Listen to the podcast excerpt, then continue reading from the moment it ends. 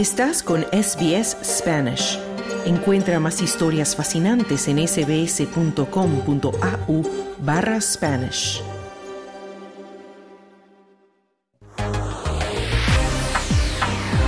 SBS Audio. Fin de semana. Australia en español.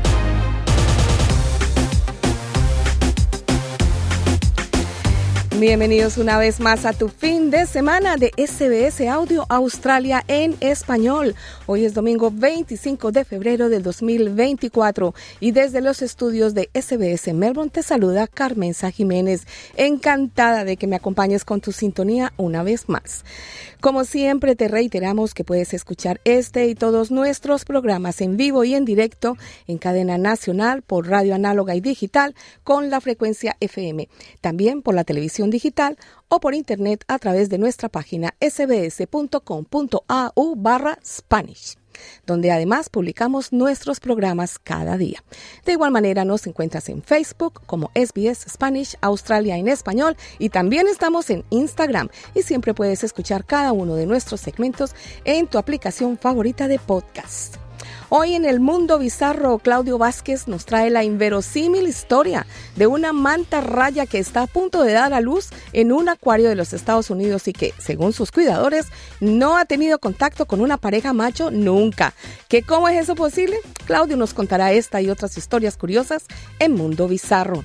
En el segmento de cibertendencias, Bianca Vaquero nos habla de cosas no menos bizarras, como por ejemplo el estado de salud del primer paciente en recibir un chip Neuralink en su cerebro y quien, según Elon Musk, ya puede mover un ratón solo con su pensamiento. Bianca también nos cuenta qué fue lo que pasó con el chat GPT esta semana, que se volvió loco por algunas horas. Todo esto más adelante porque vamos a comenzar con nuestros invitados en estudio, The Wild Ones, el dúo conformado por el Caimán Jiménez y Cobra 3000. Vamos con ellos.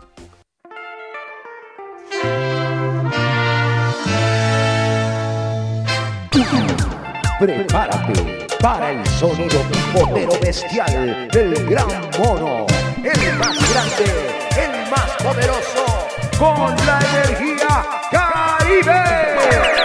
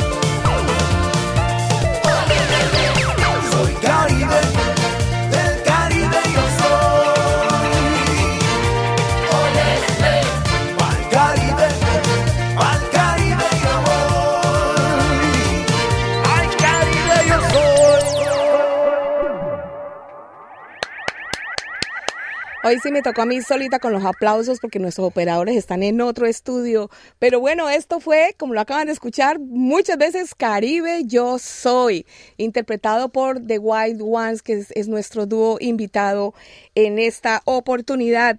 Habíamos hablado inicialmente con Oscar muchísimas veces, lo hemos tenido aquí también con nosotros. Como ustedes saben, es un productor musical muy conocido en la esfera musical de aquí de Melbourne. Oscar, muy buenas tardes. Caimán Jiménez. Muchas gracias, Carmenza. Qué bonito. Un saludo a todos los oyentes. Bueno, y también tenemos en el otro lado alguien que es primera vez para mí que lo entrevisto aquí en SBS.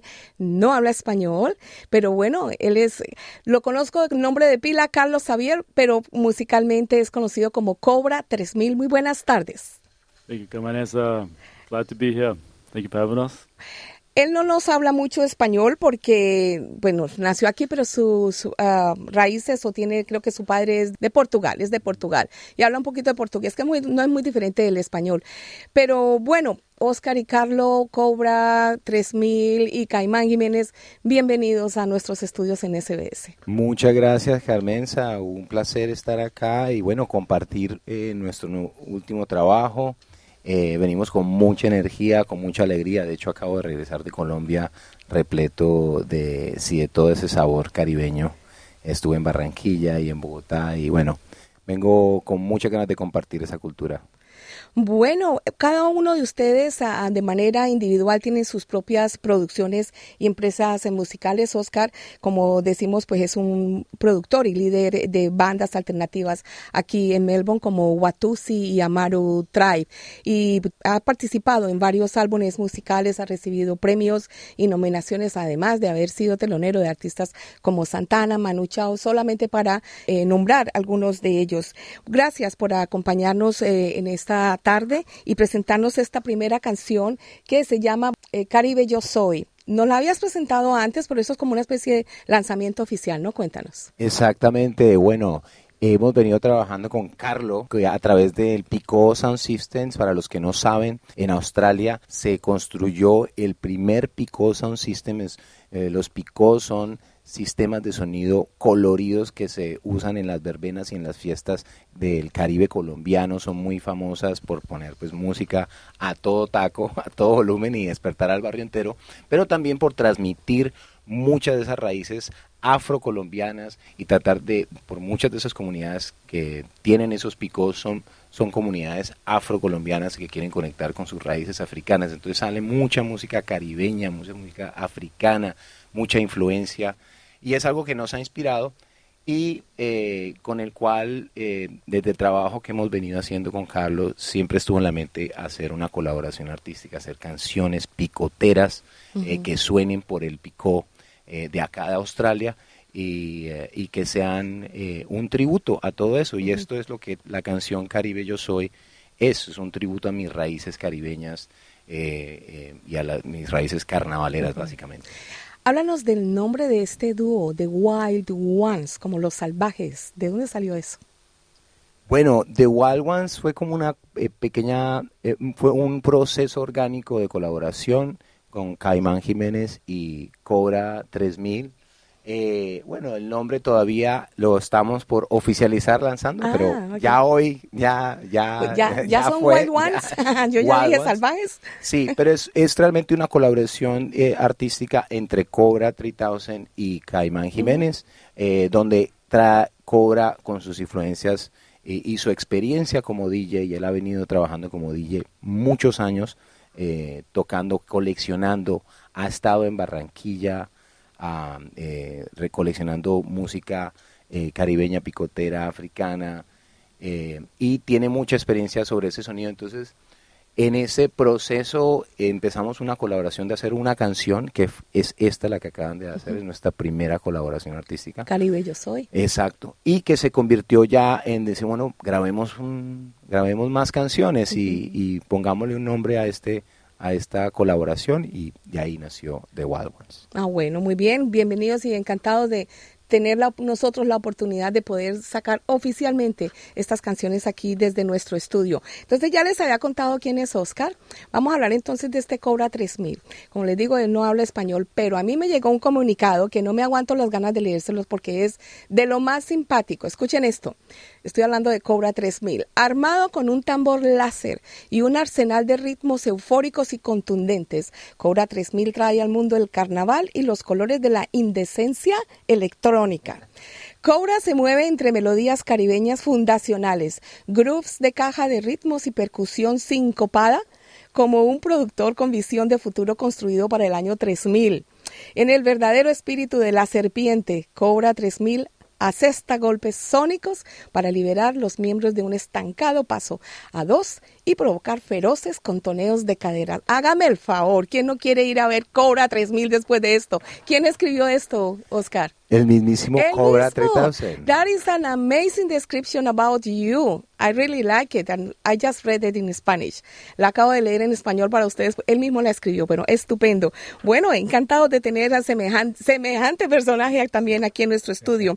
Vamos a hablar de Verbena Carnaval después de la siguiente canción. Claro que Vamos sí. con la canción, después les hablamos del evento que va a ocurrir el próximo 2 de marzo eh, y tenemos una canción más que se llama Joselito. Háblanos de Joselito. Oscar. Bueno, Joselito en el Carnaval de Barranquilla es un personaje mítico del carnaval, es un personaje que se pierde en el carnaval y que la gente piensa, lo encuentran y, eh, se, se pega una rumba tan fuerte que lo encuentran y, parece, y piensan que está muerto. Entonces le hacen funeral y todo, pero a la hora, la verdad, se levanta a, me- a mi- a mitad del funeral y la gente se da cuenta que no estaba muerto, estaba de, par- de parranda, ¿no? Yo no estaba muerto, estaba de parranda. bueno, vamos con Joselito de una vez, escuchemos la canción entonces. Aquí les va Joselito por The Wild Ones, Cobra y Caimán. Póngale el sonido.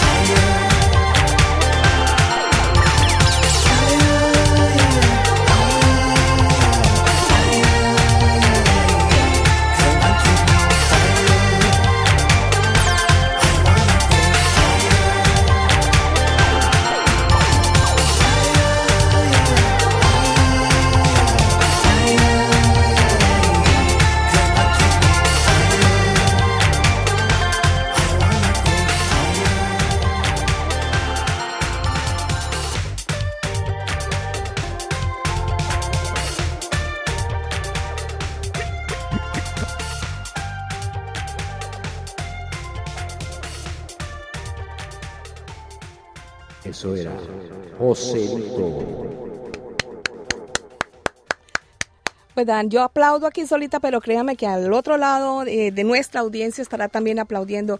Muchísimas gracias. Esa fue Joselito, la segunda canción interpretada hoy por The Wild One, es nuestro dúo invitado. Ahora hablemos, sí, pues porque se nos está acabando el tiempo, de la Verbena Carnaval, el evento en donde se presentará este dúo el próximo 2 de marzo y que contará con el famoso Pico Sound System, el gran mono del que nos estuviste hablando. Cuéntanos. Bueno, Verbena Carnaval pues es, es toda esta celebración de, inspirada en el Carnaval de Barranquilla eh, y tenemos artistas invitados locales eh, de Colombia, tenemos la bailarina Wendy Net, afrocolombiana, presentándose con el grupo Selva y Tambó, tenemos a DJ Cobra 3000, Caimán Jiménez, tenemos también a La Descarga tocando en vivo, eh, DJs Emma Peel invitada desde Australia, también tenemos a Julia Towers, el colectivo Aprieta, bueno, mejor dicho, una serie de artistas. También el, el espacio donde vamos a tocar está decorado de una manera especial para esa noche con el trabajo de Catherine Geiler, que es la que está haciendo el stage prop y decoración del espacio. Muy cercana a tu corazón. Sí, sí.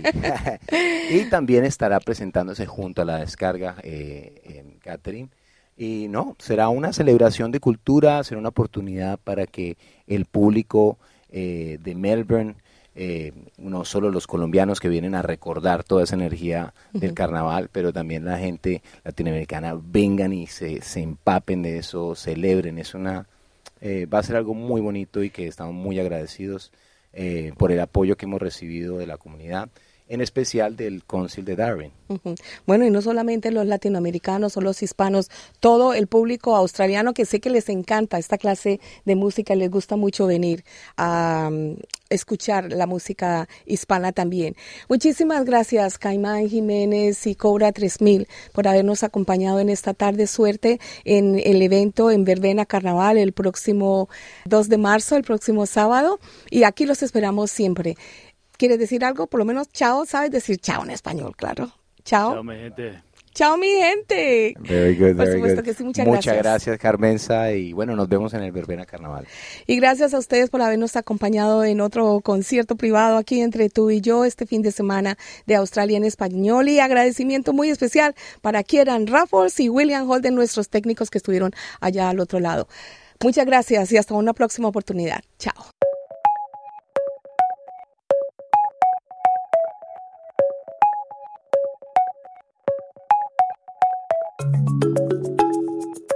La inteligencia artificial fue creada para emular al ser humano y eso implica que también puede volverse loca. Y eso fue lo que pasó esta semana cuando al muy famoso chat GPT se le fundieron los cables y se volvió loco por algunas horas. Y aquí tenemos a Bianca Vaquero con la noticia. Bianca, muy buenas tardes y cuéntanos qué pasó. Hola, muy buenas tardes y sí, porque vamos a hablar de inteligencia artificial, claro que sí. Y como bien has dicho, no precisamente de una muy cuerda. Porque, bueno, pues eso, empezamos esta semana con que ChatGPT se le había ido un poco, iba a decir la olla, como se suele decir, pero se le había ido un poco los bits, ¿no? Haciendo un poco el símil. Parece ser que varios usuarios en Reddit, eh, yo lo vi, por ejemplo, en Twitter, en X, empezaban a reportar, a publicar capturas de pantalla a las que se veía respuestas de ChatGPT, pues diciendo completas locuras, y a locuras me refiero que no se entendía prácticamente nada de lo que estaba diciendo. O sea, galimatías o mezclaba palabras en distintos idiomas todo el rato. Estas capturas eh, se compartían, pues eso, como tanto en esta plataforma como en Twitter, y mostraban cómo ChatGPT, por lo que sea, empezó a comportarse de forma rarísima durante horas. Algunos usuarios eh, compartían conversaciones a través del, del, ChatGPT de pago, de ChatGPT Plus, en los que, por ejemplo, mm, daban despedidas finales rarísimas, repetía frases continuamente, eh, decía cosas, la verdad es que eran las típicas cosas que pasan en las películas de ciencia ficción cuando todo se va a ir al apocalipsis, pues bueno, pues es que parecía eso. Además de dar estas respuestas rarísimas, varios mensajes en ChatGPT eh, se veía cómo mezclaba el inglés con palabras en español, ¿no? Hacía un spanglish ahí rarísimo y uno de los usuarios, por ejemplo, contaba que pues él estaba aprendiendo español y pues usaba, usaba perdón, ChatGPT en estos dos idiomas, no pues para practicar. Pero bueno, pues una vez hizo una petición en inglés, esperando una respuesta en inglés, lógicamente, y lo que hizo fue mezclar palabras en español, bueno, locurísimas. Durante horas este, estos ejemplos no paraban de aparecer, fue una locura, algunos daban hasta un poco de miedo, otros daban gracia. Bueno, pues hay hilos, si queréis ir a Twitter, o a X, perdón, recopilados con todo tipo de comportamientos súper extraños de, de, de ChatGPT. Y el problema parecía ser, o bueno, parece ser que afectó al ChatGPT Plus, es decir, al, al, de pago, ¿no? Al pasado en GPT-4. Y desde OpenAI, en su propio sitio web, donde se indicaba el estado de la plataforma, comentaban que estaban investigando estos informes de estas respuestas loquísimas de ChatGPT. Poco a poco, pues eh, iban dando información y ya dijeron que estaban actualizando esa información. Eh, diciendo que habían identificado cuál era el problema y que estaban poniéndole remedio. Y luego ya pues informaron de que estaban monitorizando el comportamiento mientras eh, estaban haciendo estas modificaciones. Y ya está, no dijeron nada más. No se sabe qué es lo que ha pasado, bueno, lo que pasó, no se sabe cómo han solucionado el problema, no han dado datos adicionales y para gente curiosa como yo, a mí esto me parece interesantísimo qué es lo que ha pasado, pero bueno, no se conocen los motivos de momento del comportamiento de, esta inteligencia artificial así, ni tampoco cómo han logrado solucionar el problema, que a mí me parecería increíblemente interesante saberlo, pero bueno, no han querido decirlo. Y quiero que esto nos sirva para demostrar, para que veáis que hoy por hoy este tipo de modelos de guía generativa son increíbles, eh, espectaculares, pero son muy imprecisos y que también pueden fallar. Entonces, muchas veces no hay que volcarlo todo a estas inteligencias artificiales, ¿no? Porque el comportamiento es irregular, como se ha visto, y es conveniente revisar absolutamente todo lo que nos da y, por supuesto, eh, pues no utilizarlas para cosas serias como pues preguntarles cosas de salud y estas cosas, porque ya sabemos que esto no es perfecto del todo.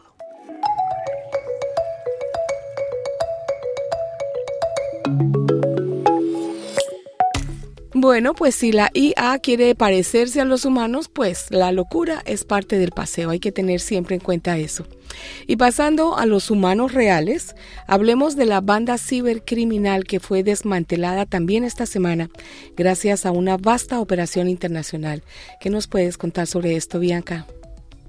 Bueno, pues sí, las fuerzas de seguridad de una decena de países han asestado un duro golpe a Lockbit, para quien no sepa qué es este grupo, que creo que yo a, lo mejor lo he mencionado en alguna ocasión, estamos hablando de uno de los grupos de piratas informáticos más prolífico del mundo. O sea, ninguna broma. Después de casi cuatro años obteniendo millones de dólares producto pues, de estas actividades ilícitas, parece ser que el grupo ha sido desmantelado. Por lo menos esa es la información que llega desde la propia Agencia Nacional contra el Crimen del Reino Unido, la NCA que ha dirigido una operación internacional denominada, como has comentado, Operación Cronos, con la asistencia tanto de la Europol como Eurojust. El resultado, según comentan ellos, ha sido la interrupción de esta actividad de Lockbit en todos los niveles, o sea, es decir, que la han desmantelado por completo. Eh, también han arrestado a dos de sus miembros y han intervenido más de 200 cuentas en criptomonedas. El mayor impacto ¿no? que ha tenido para la banda ha sido la pérdida de la mayor parte de esta infraestructura que utilizaban para delinquir.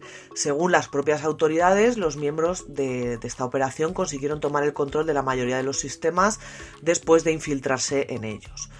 Eh, de esta forma, 34 servidores que estaban, entre otros países, eh, aquí, en Australia, aquí, en Estados Unidos, Reino Unido, Suiza, ya no están operativos. Es decir, que desde ahí ya no pueden trabajar.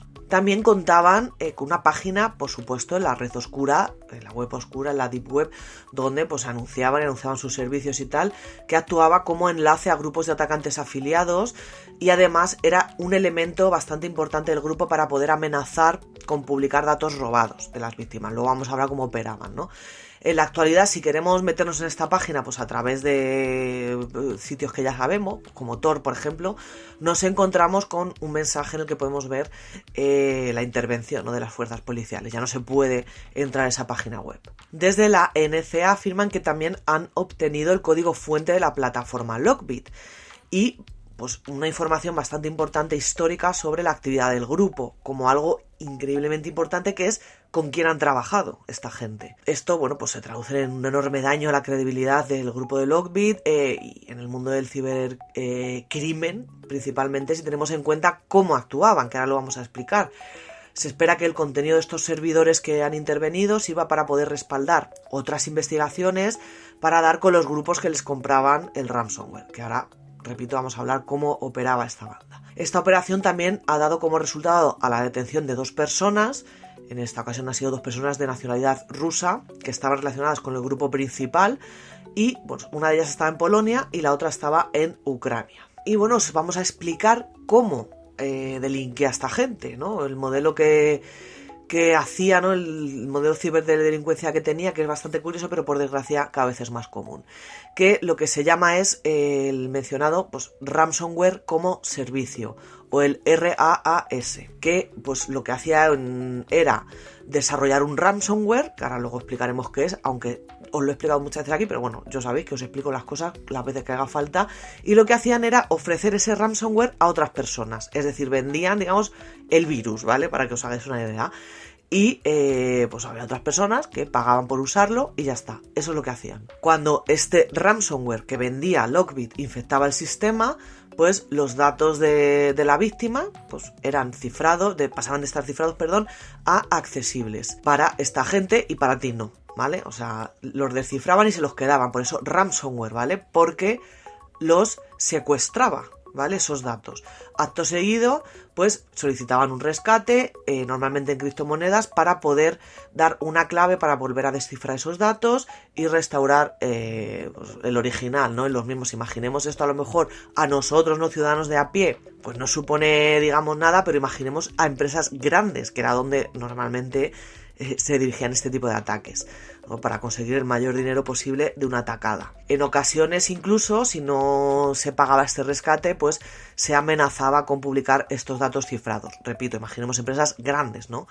Porque pues, a nosotros, ¿no? A ti y a mí, por ejemplo, tampoco tenemos mucho que esconder. Entonces quizá ni, nos merecía la pena. Este operativo Cronos ha permitido descubrir datos bastante interesantes. Por un lado, eh, no siempre habría borrado estos datos después de que se pagara el rescate. O sea que tenían datos ahí que no deberían de tener y es bastante sensible, pues en caso, como he dicho, en empresas grandísimas que hayan caído en esta trampa, porque son datos importantes. Por otro lado, se han obtenido también más de mil claves de cifrado que pueden ayudar a estas empresas, a estas víctimas, a poder recuperar los datos sin tener que pagar mm, absolutamente nada. Por su parte, la NCA se ha comprometido a ponerse en contacto con las víctimas en pues, estos días y semanas y tal para poder darles estas claves y que las utilicen para recuperar sus datos. En cualquier caso, bueno, estas claves van a ser añadidas a la página No More Ransom de la propia Europol. Las víctimas de estos ataques podrán utilizar este recurso para poder descubrir las últimas claves descifradas de Lockbit y, por supuesto, recuperar sus datos. Así que nada, pues una gran noticia dentro del mundo de la tecnología y, por supuesto, también para todo el mundo en general. Que se detenga a este tipo de gente, pues eh, siempre es una alegría.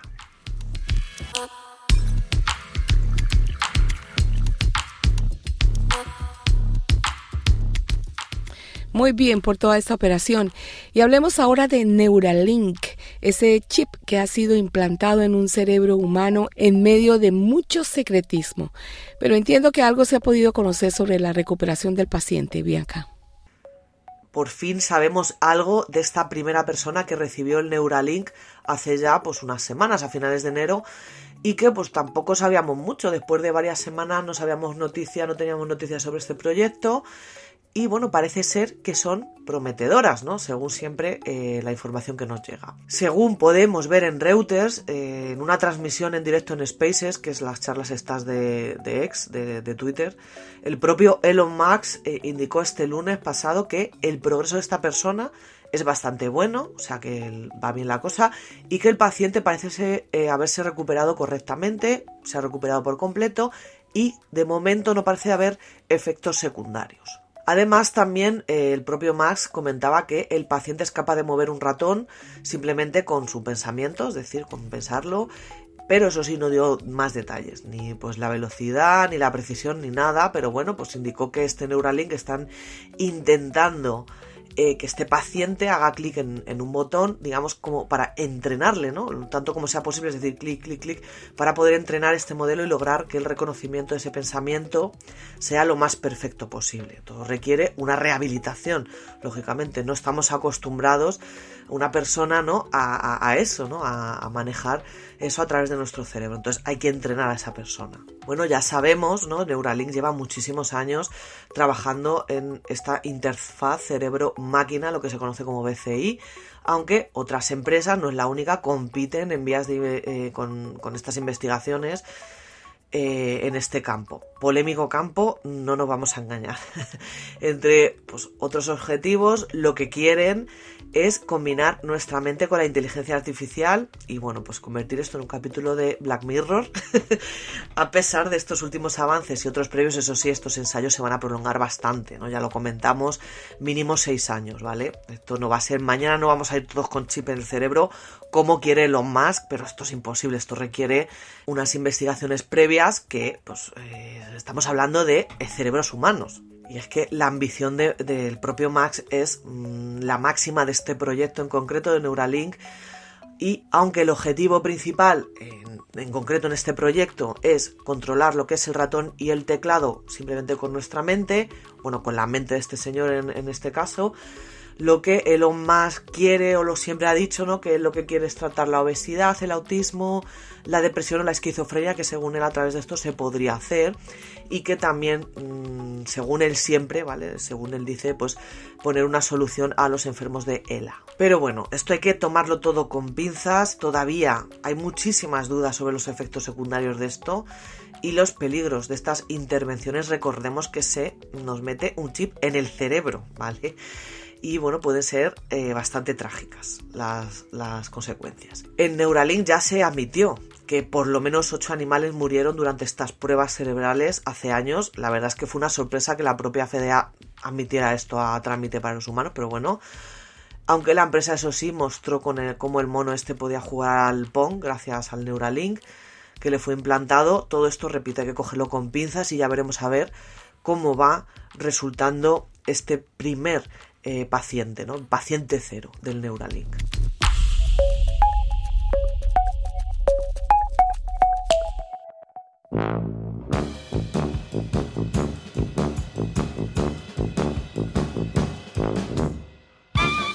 Bienvenido a tu segmento Mundo Bizarro de SBS Audio Australia en Español. Soy Claudio Vázquez y hoy te contaré de las noticias y hechos más extravagantes que están sucediendo en nuestro peculiar mundo. Esta semana hablaremos de batallas jurídicas por nombres de leones, de prohibiciones de sacar fotos a seres vivos por motivos religiosos, pero comenzamos hablando de una raya virgen que parece que tuvo un encuentro con el Espíritu Santo de las rayas. Y hablamos de una raya que vive en un acuario de una pequeña ciudad de Estados Unidos y que está esperando crías sin haber jamás tenido contacto con un macho de su especie. O eso se cree al menos, lo que la ha convertido en una sensación local y una curiosidad para los científicos. Dicen desde el zoológico que el cuerpo de la raya Charlotte, ese es su nombre, que vive desde hace 8 años en el Aquarium and Shark Lab de la ciudad de Henderson, en el estado de Carolina del Norte, que su cuerpo empezó a crecer de forma inusual a fines de noviembre pasado, y sus cuidadores temieron que fuese un tumor. Kinsley Boyett, directora adjunta del acuario, le dijo a la AFP que el bulto empezó a crecer y a crecer, y pensamos que podía ser un cáncer. Quistes de este tipo pueden desarrollarse en los órganos reproductivos de las rayas cuando éstas no se aparean, explicó la directora. Pero una ecografía reveló otra cosa mucho menos triste que un tumor, y que lo que cargaba en su interior esta raya Charlotte eran huevos de rayita. Esta raya, cuya edad se estima entre los 12 y 14 años, podría dar a luz en cualquier momento, ya que este tipo de nacimientos sin apareamiento, muy raros en todo caso, tienen un periodo de gestación que puede variar de los normales 3 a 4 meses, habitual en estos animales. Mientras tanto, la expectativa de la gente en la pequeña comunidad se ha vuelto palpable, dice la prensa. La directora del acuario dice que están asombrados por la popularidad de Charlotte, Absolutamente todos los que han llegado quieren ver a la señorita Charlotte. Es muy emocionante, dice la directora. La posibilidad de reproducirse sin la contribución genética de un macho era algo considerado extremadamente raro por la ciencia durante mucho tiempo. Sin embargo, en los últimos años fue documentada en varios vertebrados como aves, reptiles y peces, aunque no se ha visto todavía en mamíferos. Animales que no pueden aparearse a veces pasan por un proceso denominado partogénesis, explicó Brian Ligar, del Centro de Estudios Costeros de Provincetown en Massachusetts. En este proceso, pequeñas células llamadas cuerpos polares, que se forman al mismo tiempo que los óvulos y en un proceso normal se desintegran, en estos casos se fusionan con los óvulos, aportando el material genético necesario para que surja un embrión viable. Es difícil precisar, eso sí, con qué frecuencia esto ocurre, puntualizó el Dr. Legar. Suele reportarse un caso de tiburones o rayas en acuarios cada uno o dos años, y esto también puede ocurrir en la naturaleza, aunque en estos casos es preciso realizar exámenes genéticos para confirmarlo, es decir, que no hubo por ahí un macho que se coló. Los riesgos de problemas de salud en este tipo de gestaciones son mayores, eso sí, respecto a la forma de reproducción habitual. Y más allá de su condición inusual, Charlotte la raya, que es del tamaño de un plato y comparte el acuario con cinco tiburones pequeños, sigue encantando al público con su bella personalidad.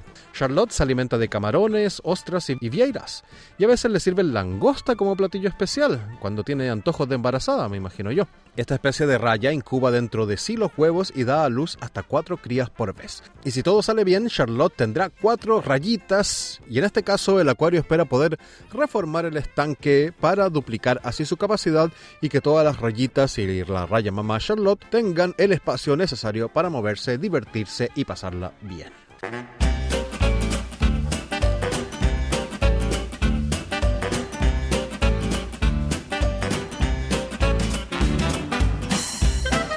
Y de rayas en cinta sin macho conocido nos pasamos a prohibiciones sin sentido. Y salió verso sin mayor esfuerzo.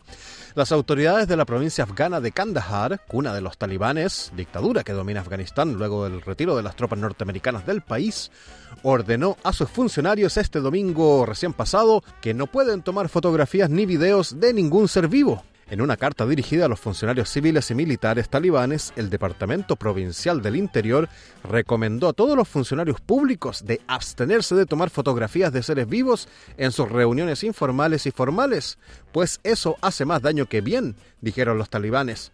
Yo supongo que eso incluye a seres humanos, animales e insectos, y también a talibanes. Los contenidos de texto o audio de actividades oficiales sí están autorizados, pero no las imágenes. Cabe recordar que las imágenes de humanos y animales por lo general están prohibidos en el arte islámico, ya que muchos musulmanes tienen aversión a las imágenes de seres vivos. Esto se aplica a dibujos o pinturas que intentan retratar la creación de su dios, Alá, e incluso hasta las fotografías, aunque hay diferentes posiciones según las escuelas del Islam.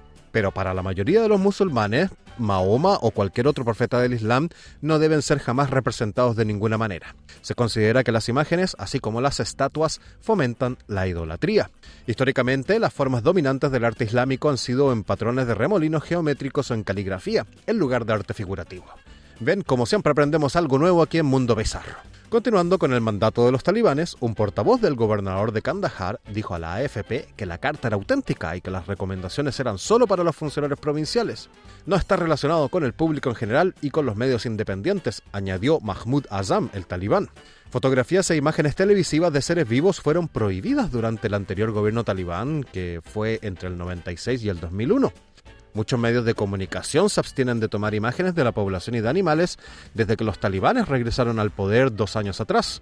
Me imagino que esos noticieros talibanes deben ser muy interesantes visualmente. Sin embargo, las dependencias gubernamentales oficiales distribuyen y comparten con frecuencia imágenes de altos funcionarios en reuniones con dignatarios extranjeros. Es decir, la ley no vale para todos, solo vale para algunos, generalmente los que no tienen tanto poder. Así que estas son contradicciones de los talibanes, que predican pero no practican.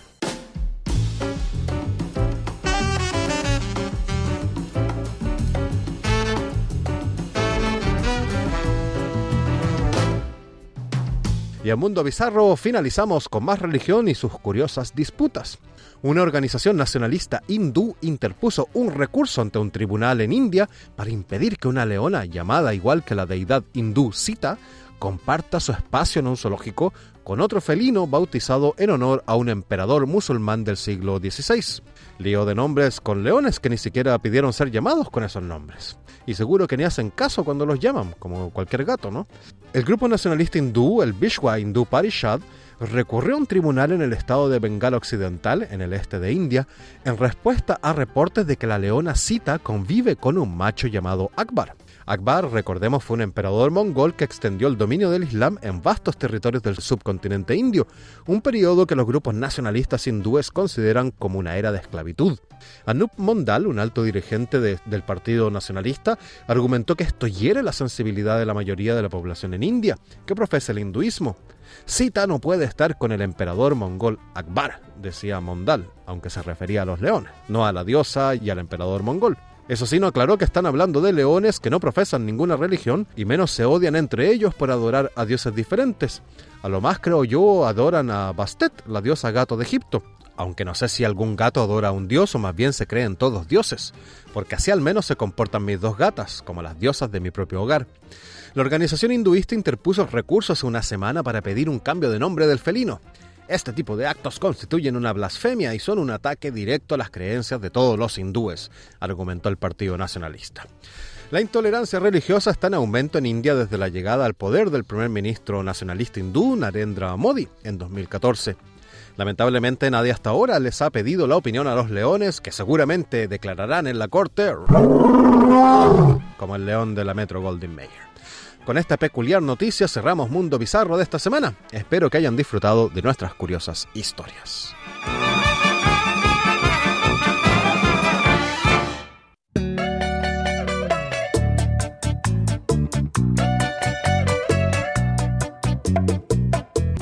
Y con esto llegamos al final de este fin de semana Australia en español. Te recuerdo que puedes encontrarnos en internet visitando nuestra página sbs.com.au barra Spanish.